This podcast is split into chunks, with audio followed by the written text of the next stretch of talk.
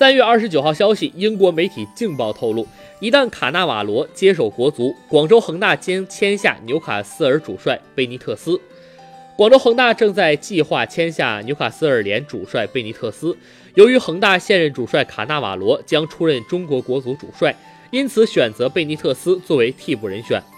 贝尼特斯与纽卡斯尔的合同今年六月份结束，目前双方还没有敲定续约合同。英媒介绍，恒大是上赛季中超亚军，并获得七次联赛冠军，而卡纳瓦罗是现在中超第一高薪主帅。